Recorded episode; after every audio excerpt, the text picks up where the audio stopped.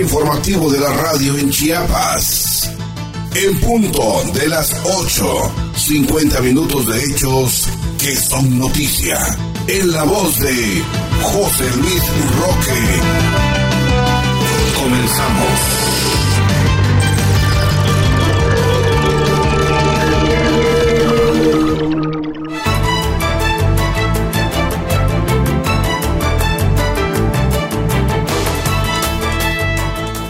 ¿Qué tal? ¿Cómo está usted? Muy buenos días. Gracias por eh, permitirnos informarle en este domingo 5 de septiembre del 2021. Inaugura Rutilio Escandón la restauración del Templo de San Francisco en Amatenango del Valle.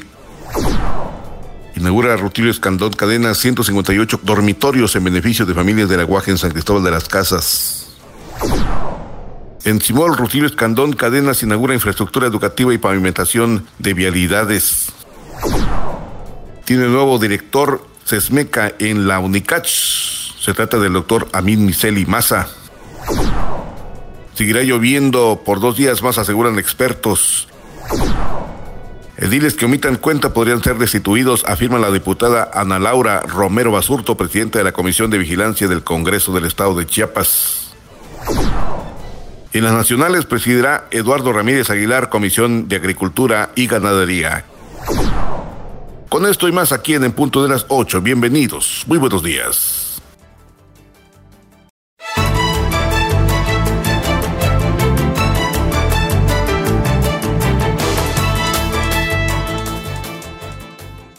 Gracias por permitirnos informarle en este domingo 5 de septiembre. Esperemos que usted se encuentre bien después de esos acontecimientos de lluvias sentidas en las diferentes partes de la geografía de Chiapas. En algunos lugares de Tuxtla Gutiérrez se menciona que han habido inundaciones y en otros desaparecidos por las lluvias que se han dejado sentir mm, las noches y tardes en el estado de Chiapas.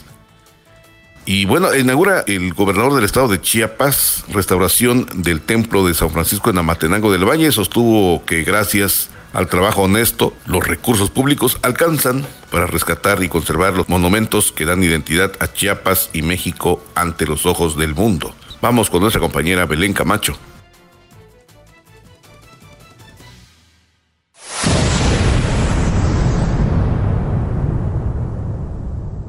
Al inaugurar la restauración del Templo de San Francisco en el municipio de Matenango del Valle, el gobernador Rutil Escandón Cadena sostuvo que es satisfactorio constatar que, gracias al trabajo honesto, responsable y transparente, los recursos públicos alcanzan para estas acciones de rescate, rehabilitación y conservación de monumentos históricos y emblemáticos que dan identidad y enaltecen la riqueza cultural de Chiapas y México ante el mundo. El pueblo nos pidió que arregláramos este icónico templo y ahora más que nunca el pueblo manda y el gobierno obedece, porque somos democráticos y trabajamos para atender las propuestas más sensibles de la gente. Nos sumamos a mantenernos en buenas condiciones y con una buena imagen, ya que con esto permitirá detonar el turismo y generar beneficios económicos a las y los habitantes del municipio y de la región, apuntó.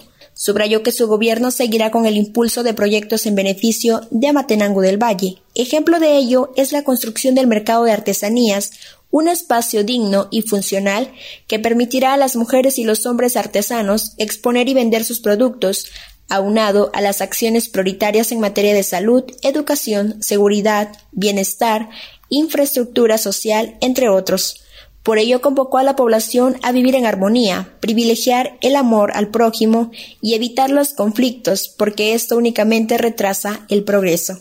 En este marco, el mandatario agradeció el respaldo que el presidente de la República, Andrés Manuel López Obrador, brinda a la entidad a través de los programas para el bienestar, aunado a las 14 universidades Benito Juárez, las cuales otorgan a la juventud la oportunidad de continuar con sus estudios profesionales, entre otras acciones. El secretario de Obras Públicas del Estado, Ángel Carlos Torres Culebro, explicó que la restauración de este templo se realizó con una inversión superior a 3 millones de pesos en beneficio de más de 8.700 habitantes, y enfatizó que este gobierno no improvisa ni hace obras fantasmas, sino que trabaja firmemente para reconstruir hospitales, carreteras, escuelas, mercados, parques y unidades deportivas. A su vez, el alcalde Julián Bautista Gómez destacó el apoyo que el gobernador Rutil Escandón impulsa a favor del desarrollo de los pueblos indígenas de Chiapas, en tanto que el representante del patronato del Templo de San Francisco, Juan Bautista Díaz, agradeció las acciones que el gobierno del estado lleva a cabo y aseguró que seguirán sumando esfuerzos para consolidar más obras sociales estuvieron presentes la presidenta del DIF municipal, Juana López López, así como las y los integrantes del patronato del Templo de San Francisco. Para en punto de las 8, Belén Camacho.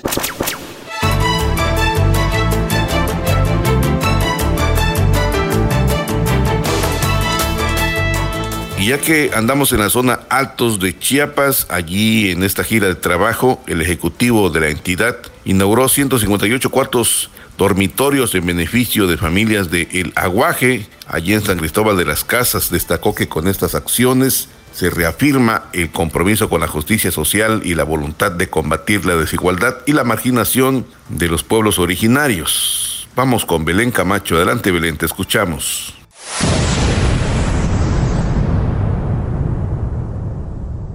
Al inaugurar 158 cuartos dormitorios en beneficio de las familias de la localidad El Aguaje, del ejido La Albarrada en el municipio de San Cristóbal de las Casas, el gobernador Rutiles Candón Cadenas destacó que con estas acciones se reafirma el compromiso de este gobierno con la justicia social y la voluntad de combatir la desigualdad y la marginación, al tiempo de contribuir con el bienestar, el progreso y una mejor calidad de vida de los pueblos y comunidades indígenas.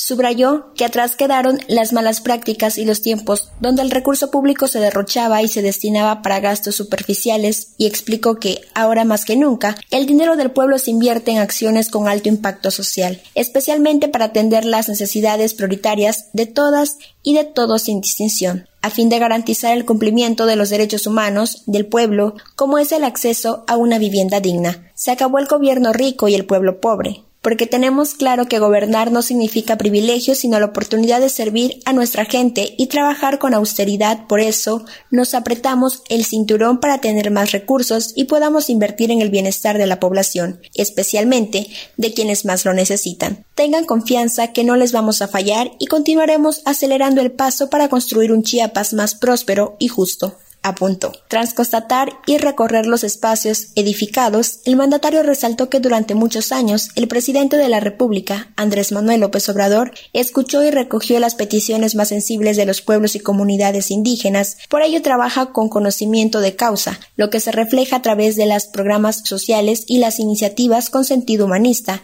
que tienen el propósito de brindar a las presentes y futuras generaciones de chiapanecas y chiapanecos la oportunidad de vivir mejor. Luego de resaltar que con la conclusión de estos 158 cuartos dormitorios, resultado del trabajo coordinado entre la ciudadanía y gobierno, se cumple una necesidad prioritaria de que los habitantes cuenten con un espacio digno donde vivir. La presidenta municipal Jerónima Toledo Villalobos señaló que esta obra integral, al igual que otras acciones de infraestructura vial y educativa y el cuidado al medio ambiente, refleja el trabajo comprometido que mantiene el gobernador en pro del bienestar de los pueblos originarios. A su vez, el comisariado ejidal del ejido La Albarrada, Manuel López Hernández, y la beneficiada del aguaje, Juana Francisca Pérez Ruiz, manifestaron su beneplácito de haber contado con la visita del jefe del Ejecutivo Estatal a su comunidad, al tiempo de agradecerle la entrega de estas viviendas que beneficia principalmente a la población más vulnerable. Estuvieron presentes la diputada local electa Fabiola Rix y Diestel, el director de Obras Públicas Municipales y el coordinador de Obras Públicas Rurales del Ayuntamiento de San Cristóbal de las Casas, Víctor Tobilla Borrás y César Reyes González, respectivamente, entre otros. Para en punto de las 8, Belén Camacho.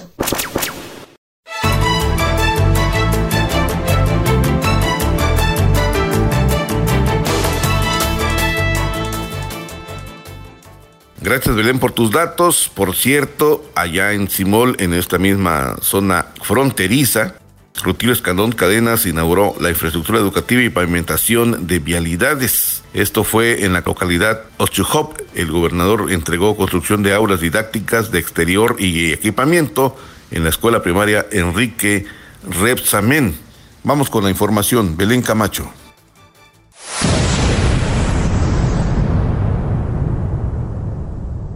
José Luis, auditorio, buenos días. Te informo que en el municipio de Simol, el gobernador Rutilio Escandón Cadenas inauguró la construcción de aulas didácticas, infraestructura exterior y equipamiento de la escuela primaria Enrique C. Repsamen en la localidad Ochushop y obras de pavimentación con concreto hidráulico de vialidades en la cabecera municipal, donde sostuvo que este gobierno seguirá impulsando acciones para acabar con la marginación y contribuir al bienestar y el progreso de los pueblos y comunidades. Tras recorrer las nuevas instalaciones del plantel escolar, el mandatario subrayó que construir una escuela significa cimentar un patrimonio para las presentes y futuras generaciones de niñas y niños, y explicó que el propósito es avanzar hacia una educación de calidad. Por ello se busca garantizar que estudiantes y docentes puedan convivir y transitar el proceso enseñanza-aprendizaje en espacios dignos, modernos y funcionales. Desde hace muchos años habían solicitado el mejoramiento integral de la escuela y como resultado de ese gran esfuerzo hoy es una realidad,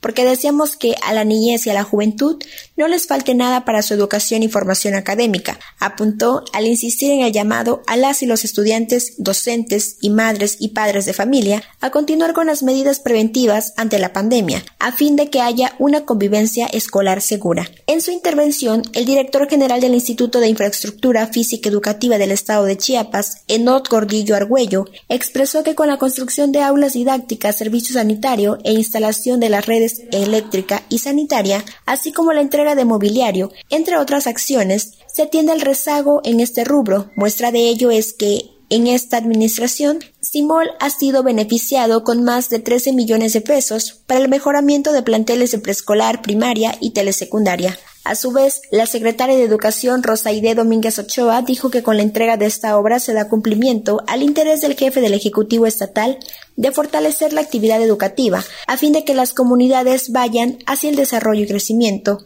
Asimismo, informó que, como parte de los protocolos sanitarios contra el COVID-19, esta institución recibió insumos de limpieza y gel antibacterial. En nombre de la comunidad estudiantil y personal docente, el director de la escuela primaria Enrique C. Repsamen, Rogelio Morales Hernández, externó su agradecimiento por el apoyo recibido y destacó que en estos espacios se impulsará una mejor calidad en la educación de las y los alumnos. Reconocemos la gran labor del gobernador a favor de la educación, sector por el que nos sumamos en pro del desarrollo de nuestros pueblos. En otro momento, al inaugurar la pavimentación de calles y avenidas en el barrio Santo Domingo, en la cabecera municipal, Escandón Cadenas enfatizó que el único interés es brindar justicia social y abonar al crecimiento del índice de desarrollo humano del pueblo de Chiapas. Por eso los recursos públicos intervienen de forma honesta, transparente y en la atención de las necesidades más sensibles de la población, especialmente de los sectores con mayor vulnerabilidad.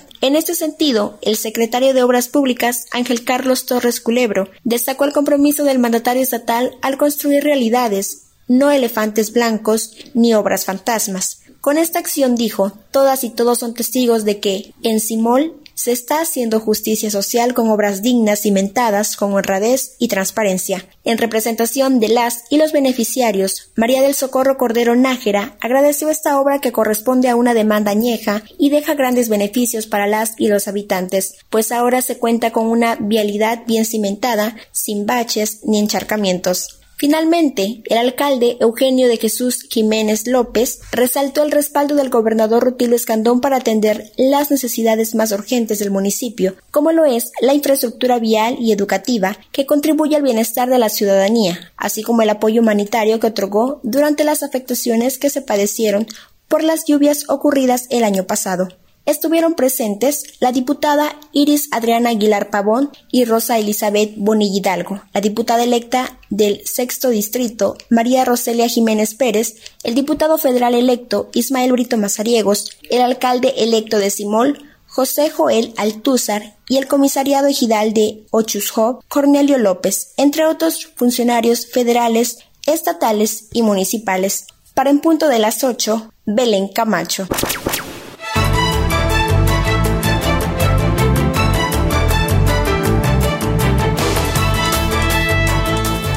Le comento que el pasado fin de semana, el viernes precisamente, dieron nombramiento como nuevo director del Centro de Estudios Superiores de México y Centroamérica en la UNICACH al doctor Amin Miseli Ruiz.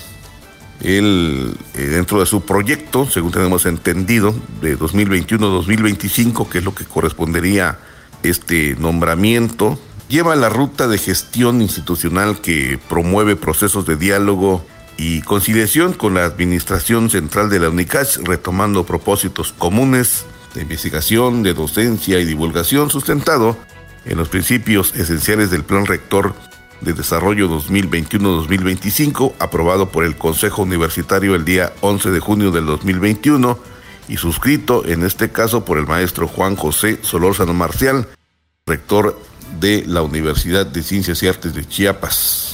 Fíjense que dentro de eh, su proyecto de este nuevo director del llamado SESMECA, que es la dirección del Centro de Estudios Superiores de México y Centroamérica, una eh, función muy importante porque permite atender diferentes ejes, atender las necesidades propias de investigación de esta universidad.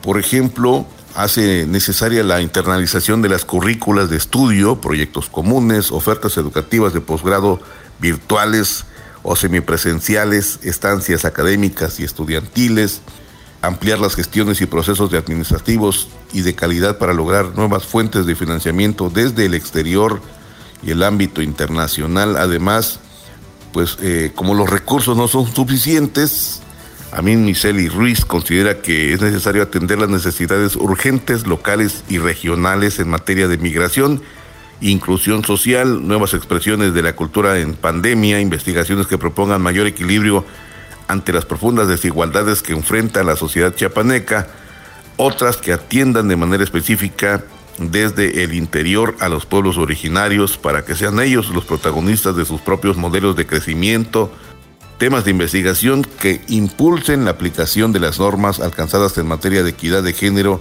derechos humanos y medio ambiente. Por eso considera a mí Michelle Ruiz direccionar la importante experiencia de las investigaciones y especialistas de las cátedras de CONACIT en diferentes disciplinas del campo de las ciencias sociales y humanistas y su vinculación con el sector social en todos los ámbitos. Así que Dentro de sus acciones inmediatas en la presentación de su proyecto tenemos considerado en, los datos promover la actualización y operación de la normatividad de los procesos docentes, investigativos y administrativos, además facilitar al personal administrativo cursos de formación y actualización, gestionar y garantizar el proyecto adecuado de la gestión administrativa y financiera para asegurar la calidad de los servicios a investigadores y estudiantes, consolidar los órganos colegiados internos, académico, comité de posgrado, comité editorial, comité de redacción de la revista Luminar, estudios sociales y humanísticos.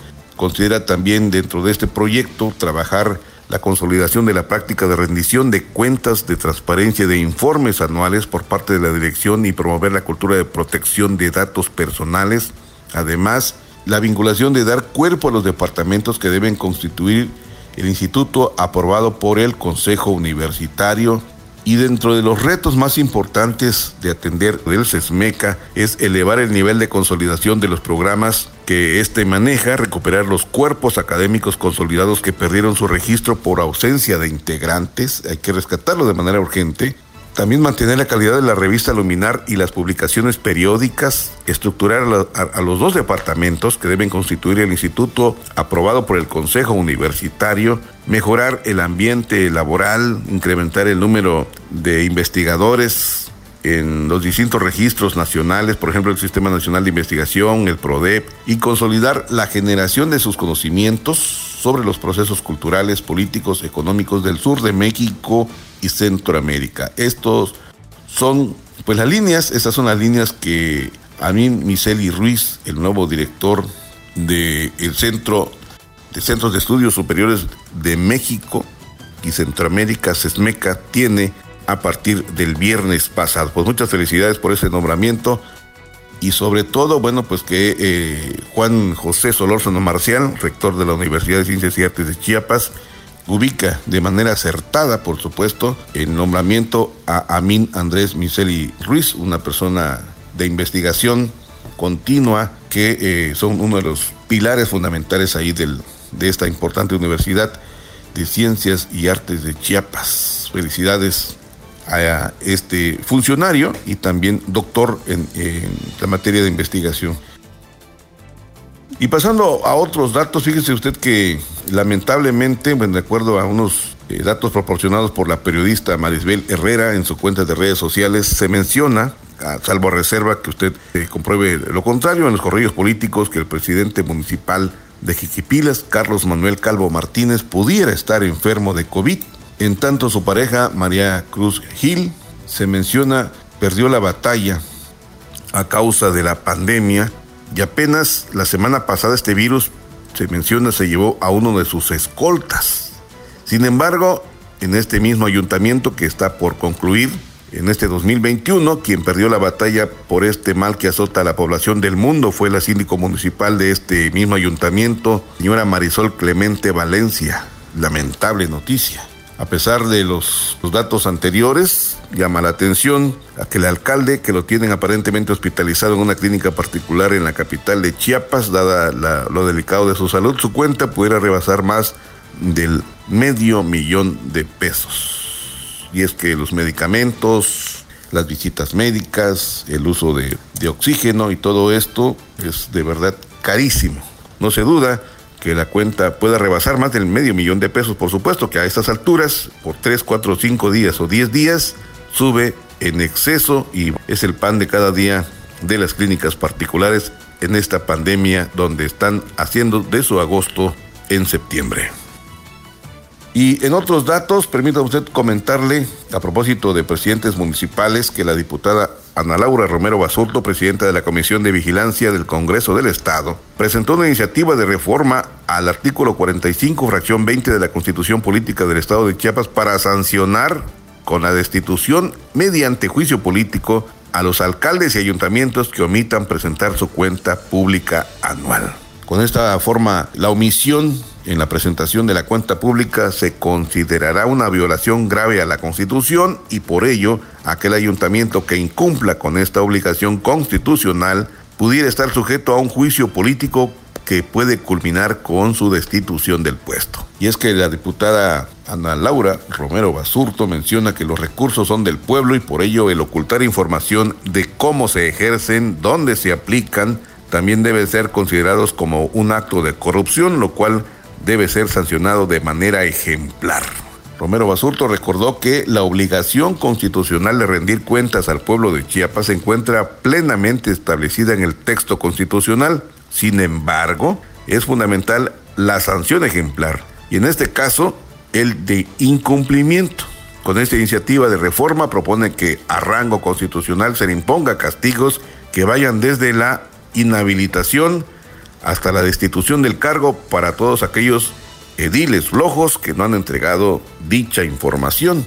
Y en este contexto, la legisladora recalcó que la revisión de las cuentas públicas que realiza el Poder Legislativo local a través de la Auditoría Superior del Estado permite conocer la aplicación y ejercicio de los recursos del pueblo chiapaneco. Por ello, resaltó que las cuentas públicas deben ser presentadas en tiempo y forma a fin de que puedan ser fiscalizadas y así los ciudadanos conozcan en qué y en dónde se gastan sus recursos. La sanción será para los ayuntamientos que no pues transparenten el ejercicio de sus recursos públicos, ya que la falta de entrega de la cuenta pública constituye una obstrucción a la potestad soberana de revisar y fiscalizar, impidiendo que el pueblo de Chiapas conozca en qué, en dónde y cuándo se están gastando sus recursos públicos. Ahí están los datos de la diputada Basurto y es que la verdad mencionan los propios diputados independientemente de la presidenta de la Comisión de Vigilancia del Congreso del Estado, Ana Laura Romero Basurto, que hay alcaldes flojos,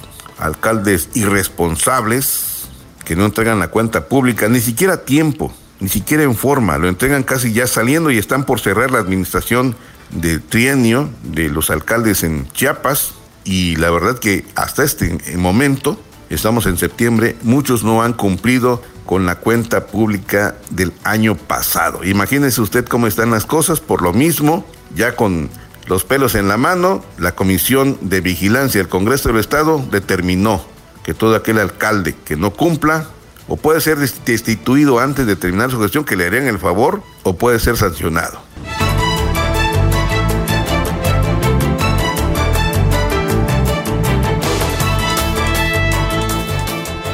Por otro lado, el día viernes, Aide Pérez Otero, meteoróloga de la Comisión Nacional de Agua, dio a conocer que el pronóstico para el estado de Chiapas es que durante este fin de semana se presentarán lluvias en siete regiones. Precisó que la tormenta tropical Ida ha dejado un estimado de 43 muertos en los Estados Unidos y de acuerdo con el pronóstico del organismo de Cuenca Frontera Sur eh, de la Comisión Nacional del Agua, en las próximas horas se registrarán lluvias en esta entidad chiapaneca. El Sistema Estatal de Alertamiento por Lluvias de la Secretaría de Protección Civil dio a conocer que las regiones norte, Mezcalapa, Valle Soque, Alto Sochil, Celtal, Istmo Costa, Soconusco y Sierra Mariscal presentarán lluvias de 50 a 75 milímetros. La especialista dijo que esta onda tropical número 27, el cual recomendó, pues recorriendo la parte sur del estado de Chiapas, es una zona baja de baja presión que actualmente se localiza por la parte norte de Centroamérica. Así que recomendó a la población en general estar alertas a la información vertida en los medios de comunicación sobre el estado del tiempo para evitar posibles riesgos. En este mismo orden, Zaini Andrea Gil Velázquez, titular de la Secretaría de Agricultura, Ganadería y Pesca, dio a conocer que debido a que septiembre es mes, el mes más lluvioso del año, de acuerdo con los pronósticos del Servicio Meteorológico Nacional, la dependencia lleva a cabo un censo en los 124 municipios de la geografía chiapaneca a fin de conocer las afectaciones que han dejado las precipitaciones en lo que van de esta temporada de lluvias. Informó que hasta el momento no hay información con respecto al número de hectáreas afectadas, la cantidad de productores damnificados, ni cuáles son los cultivos que han sido devastados por las lluvias de mayo a septiembre. Sin embargo, indicó que la región calificada como foco rojo es el Soconusco la funcionaria estatal dijo que Chiapas es una entidad que cuenta con una mesa estatal agroclimática integrada por INIFAP, la SADER, la Secretaría de Agricultura, la Secretaría de Medio Ambiente, la Semarnap, la CONAM, el cual emite recomendaciones a los agricultores. Gracias por permanecer con nosotros aquí en este espacio de noticias en punto de las 8. Fíjese usted que hablando del padecimiento de el virus COVID-19, de acuerdo a la información de Antonio Marroquín, en la capital chiapaneca, familiares de pacientes graves por el virus del SARS-CoV-2 eh, destinan un promedio de 7 mil pesos a la semana para contar oxígeno medicinal, insumo que se agota a diario y se comercializa a precio de oro más de 12 horas esperando para poder rellenar tanques de oxígeno de uso medicinal para llevarlo a su familiar enfermo, gastando un promedio de mil pesos diarios para contar con un repuesto de este insumo y que la persona enferma no presente ninguna complicación. Esta es parte de la travesía que continúan pasando familiares de enfermos del COVID-19 que al no presentar un cuadro grave deciden quedarse en casa y llevar su tratamiento ahí mismo pero que sí requiere oxígeno para no complicarse. Indican que la espera es desgastante, al igual que la preocupación por conseguir el recurso para costear este tratamiento. Sin embargo, al tratarse de la, vida de un ser querido, pues hacen lo posible para adquirirlo. Mientras algunos pasan esta angustia, otros deciden acudir a eventos masivos, no utilizar cubrebocas ni seguir protocolos de sana distancia. Incluso aún hay quienes se resisten a la vacuna y por ello quienes tienen a sus familiares enfermos piden a la población cuidarse y no bajar la guardia. Para José Francisco Narcía, la enfermedad ha encausado que sus familiares requieran de tal vital insumo para poder sobrellevar su vida, pues donde el costo y el tiempo invertido no se recupera. Es crítico porque tenemos familiares enfermos en casa y nos están esperando que lleguemos con el tanque. Nosotros somos las personas indicadas que vamos corriendo por ellos es una vida que estamos salvando. Esta enfermedad, dice Francisco Narcía, hasta que uno no lo ve, no lo cree. Apuntó que tras esperar por varias horas fuera de la empresa que abastece el oxígeno medicinal en la zona metropolitana de Chiapas. Y es que esas empresas pues de por sí se mantienen con una ganancia estable. Ahora con esta pandemia desde el año pasado, pues han, se han enriquecido, de alguna forma y han lucrado con la, la enfermedad y con la vida de las personas por el uso del oxígeno. Y es lamentable, la, ahí la SECOFI, las autoridades, pues hacen caso omiso o duermen el sueño de los justos. Y a propósito de COVID, vamos con nuestra compañera Belén Camacho, que nos informa de los datos estadísticos de cómo va la afectación en el estado de Chiapas sobre esta pandemia que se está llevando a muchas personas. Adelante, Belén, te escuchamos.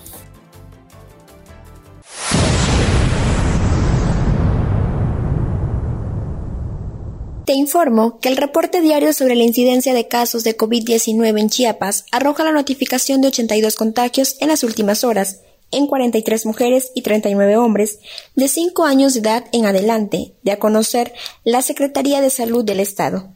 Los casos positivos se presentaron en los siguientes municipios: Tuxtla Gutiérrez 35, Chiapa de Corzo y Chiapilla 7 cada uno, Amatenango de la Frontera 5, Comitán, Motocintla, San Lucas y La Trinitaria 3 cada uno, La Concordia, El Parral y Pijiapan 2 cada uno. Y Amatenango del Valle, Arriaga, Bellavista, Berriozábal, Chanal, Chicoacén, Las Margaritas, Ocotepet, Teopisca y Simol un contagio cada municipio.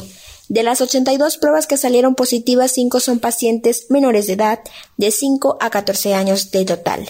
Personas detectadas son del virus, 20 de ellas cursan con datos de comorbilidad, hipertensión, diabetes, obesidad, insuficiencia renal, enfermedad cardiovascular o depresión. Con relación a las defunciones, la dependencia estatal informa que ocurrieron tres en las últimas horas. Se trata de personas del sexo masculino mayores de 60 años de edad con residencia en los municipios de Tapachula y Tuxtla Gutiérrez, dos de ellas con enfermedades adicionales. Para en punto de las 8, Belén Camacho.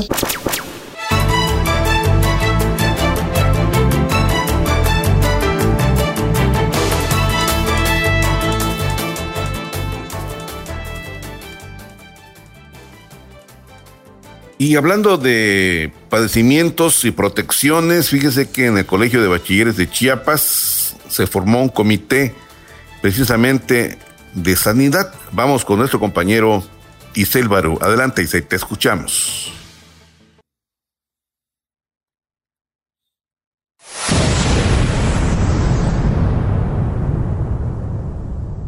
Titular del Colegio de Bachilleres de Chiapas toma protesta integrantes del cuerpo directivo para ser parte del Comité Institucional de Emergencia Sanitaria quienes a su vez apoyarán a la directora general a tomar las decisiones que marquen las disposiciones y lineamiento de la Secretaría de Salud y Protección Civil del Estado.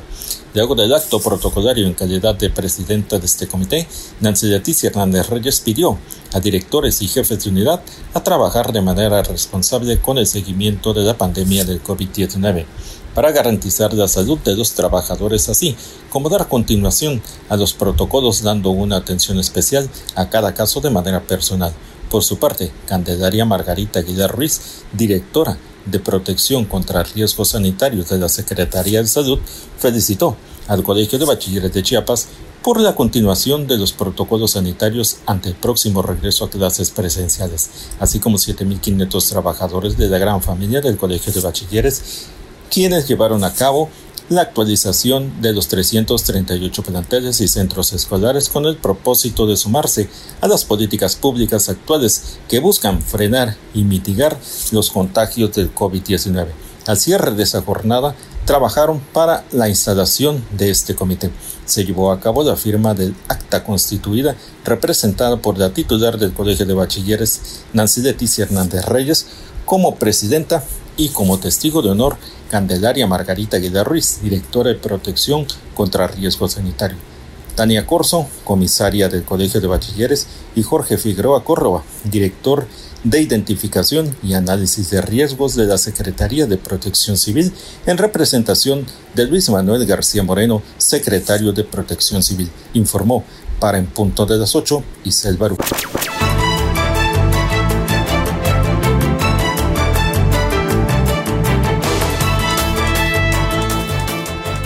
En otros aspectos, en el ámbito nacional, fíjese usted que Eduardo Ramírez Aguilar, senador por Chiapas, destacó que a propuesta de la Junta de Coordinación Política, el Pleno del Senado de la República le otorgó el nombramiento como presidente de la Comisión de Agricultura, Ganadería y Pesca y Desarrollo Rural de este organismo.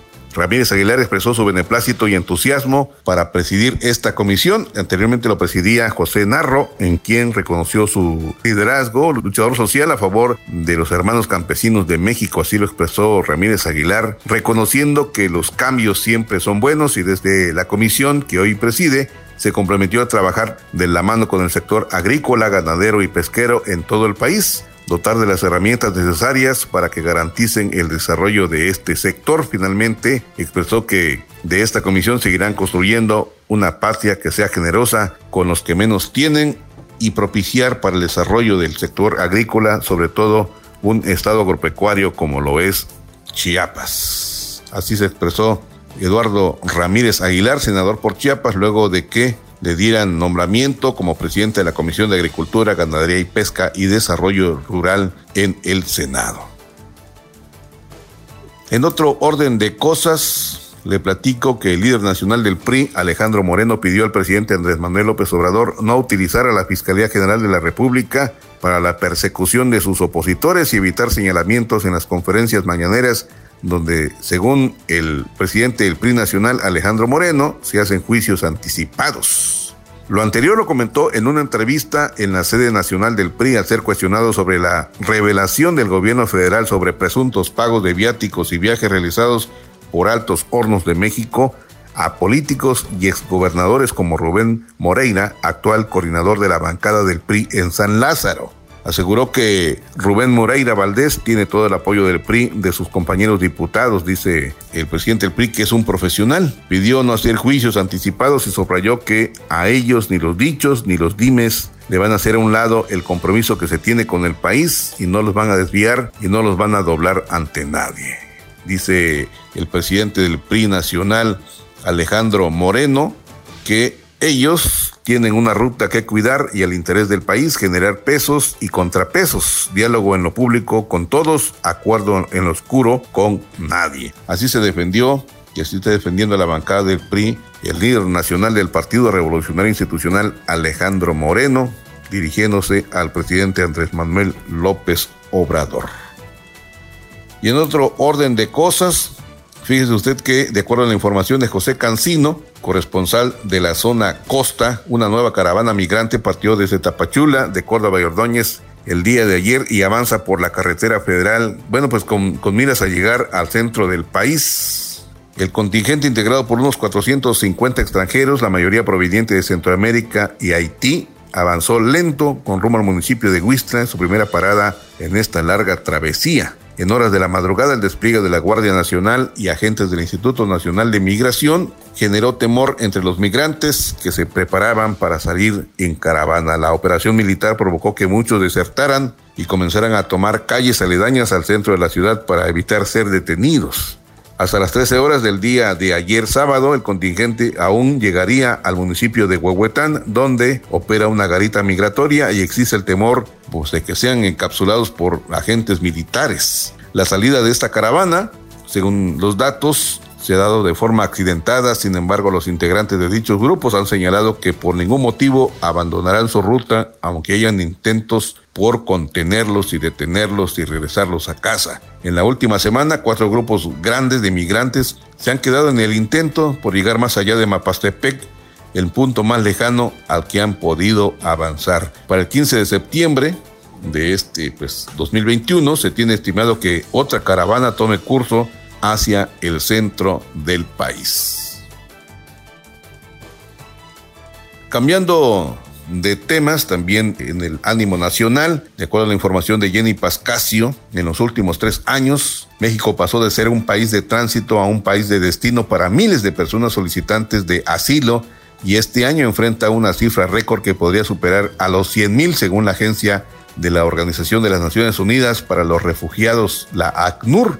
Gillian Tig, alta comisionada auxiliar para la protección de ACNUR, dijo que México, Guatemala y El Salvador están bajo una tremenda tensión por los crecientes flujos de personas refugiadas y migrantes. Explicó que se trata de un momento en el que el acceso al asilo y al territorio se está limitando a través de preocupantes restricciones fronterizas. En México, Guatemala y El Salvador he visto la tensión tremenda bajo la que se encuentra en la región debido a los clientes y a los crecientes flujos de personas refugiadas y migrantes y los gobiernos y la sociedad civil están haciendo esfuerzos extraordinarios para hacerle frente a estos desafíos, comentó Gillian Tig. La comisionada dijo haber escuchado historias de violencia sexual, amenazas de muerte y extorsión en comunidades controladas por pandillas que, aunado al cambio climático, han obligado a casi un millón de personas a huir de sus hogares aunque la preocupación para el ACNUR incrementó por las relaciones recientes prácticas restrictivas en fronteras de la región a raíz de las cuales pues se corre el riesgo de retornar a personas y familiares que puedan tener necesidades urgentes de protección a los mismos peligros de los que han huido de sus países de origen de Centroamérica sin que se tenga la oportunidad de que se evalúen y atiendan estas necesidades. Y a propósito de las deportaciones, ACNUR ha hecho un llamamiento al gobierno de Estados Unidos para que ponga fin a las restricciones de asilo relacionadas con la salud pública del título 42, bajo el cual se lleva a cabo estas expulsiones y para que se restablezca el derecho a solicitar asilo en aquel país. La agencia informó que seis países centroamericanos y México están trabajando de manera conjunta con el sector privado y la sociedad civil, con el apoyo de los países donantes bajo el marco integral regional de protección y soluciones a estos casos. Este mecanismo actualmente liderado por Guatemala busca abordar las causas y consecuencias del desplazamiento forzado en la región.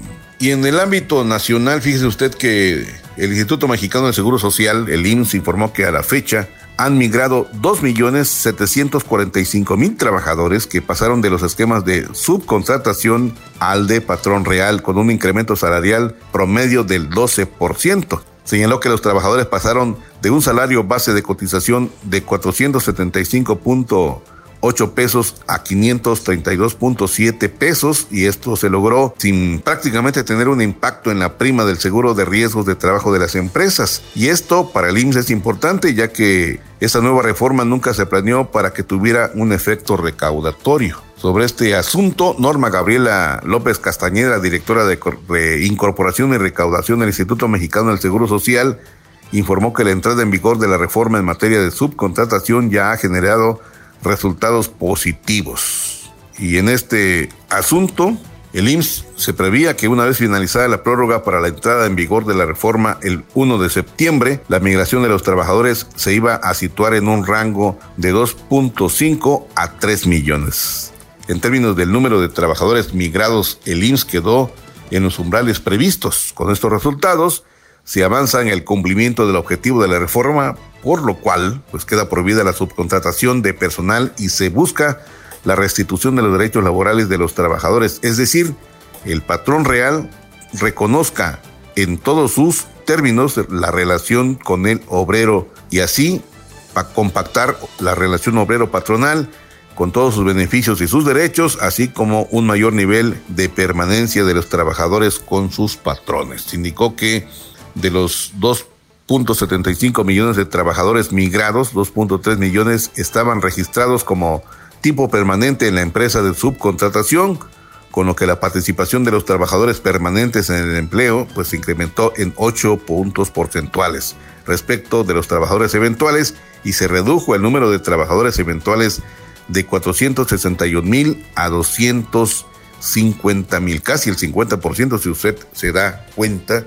de este asunto. Y es que, fíjese usted que de los 2.75 millones de trabajadores migrados, 2 millones, o sea el 72%, permanecieron en el mismo giro económico, mientras que 770 mil trabajadores fueron migrados a una actividad productiva diferente dentro de este universo Alrededor de 4 de cada 10 personas salieron de empresas prestadoras de servicios de personal y están migrando a empresas de transformación, construcción y comercio.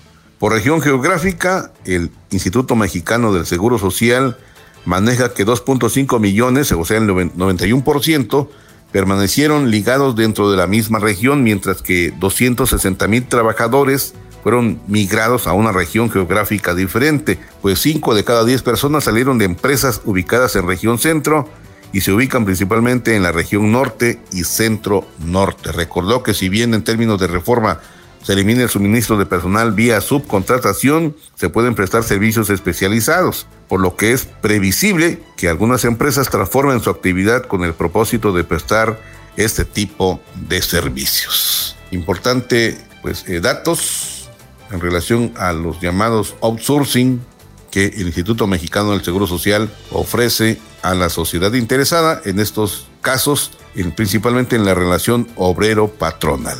Es importante conocer estos derechos en el caso de los trabajadores para exigirle al patrón cambie la perspectiva del el incremento salarial por un lado y los derechos y obligaciones ante el Instituto Mexicano de Seguro Social debe y le corresponde. Y en el ámbito mundial, permítame usted comentarle, Teranos prometía que el costo para el análisis podría bajar hasta en un 75%. Pues adelante, Belén, te escuchamos.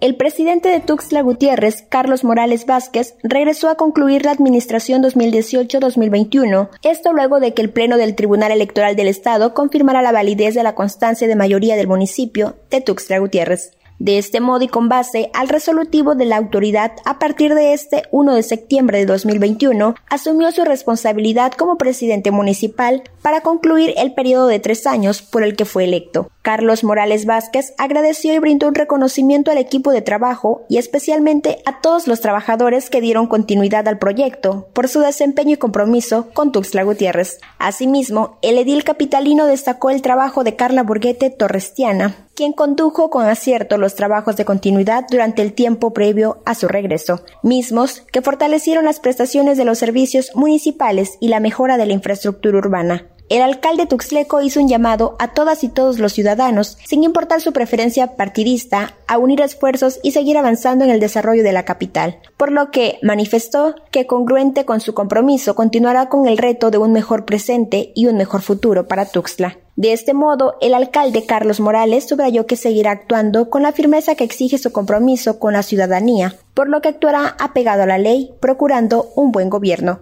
Finalmente, Morales Vázquez dijo que presentará la cuenta pública y preparará la entrega para estar en condiciones de la legalidad el próximo primero de octubre, día que asumirá nuevamente el cargo por tres años y que deberán ser mejor para la ciudad en beneficio de todas y todos. Para en punto de las ocho, Belén Camacho.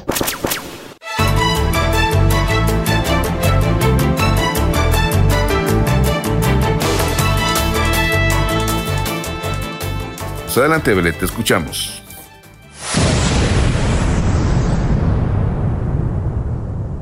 Con el objetivo de preservar y conservar el medio ambiente, además de mantener la imagen urbana arbolada de Tuxtla Gutiérrez, el secretario de Obras Públicas del Estado, Ángel Carlos Torres Culebro, entregó 256 árboles al gobierno que encabeza Carlos Morales en la ciudad, en compensación de los árboles retirados de las dos importantes obras que se realizan en el Libramiento Sur. En este sentido, el edil capitalino destacó que esta es una primera entrega de 1.052 árboles que se plantarán como parte de la estrategia que se impulsa en la capital chiapaneca para abonar en la disminución del calentamiento global y el efecto invernadero en las ciudades, en coordinación con la dependencia estatal. Informó que estos árboles que se reciben con muy buen crecimiento serán plantados en zonas de libramiento sur y libramiento norte, empezando este sábado en el Parque Noquis, al norte poniente de la capital chiapaneca. De este modo, Ángel Carlos Torres Culebro, secretario de Obras Públicas del Estado, manifestó su agradecimiento y reconocimiento a Carlos Morales Vázquez por abonar en el cuidado del medio ambiente, toda vez que a pesar de que se realizan obras de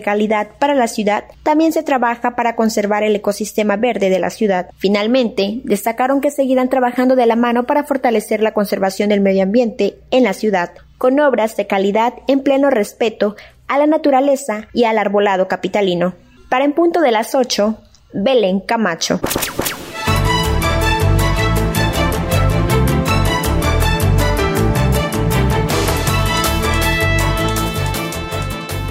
Así el asunto. Bueno, pues el tiempo nos ha ganado la batalla. Gracias por su amable atención en esta mañana. Soy José Luis Roque, gracias al equipo de producción de esta importante emisora. Muchas gracias, nos escuchamos el próximo sábado en punto de las 8. Hasta la próxima.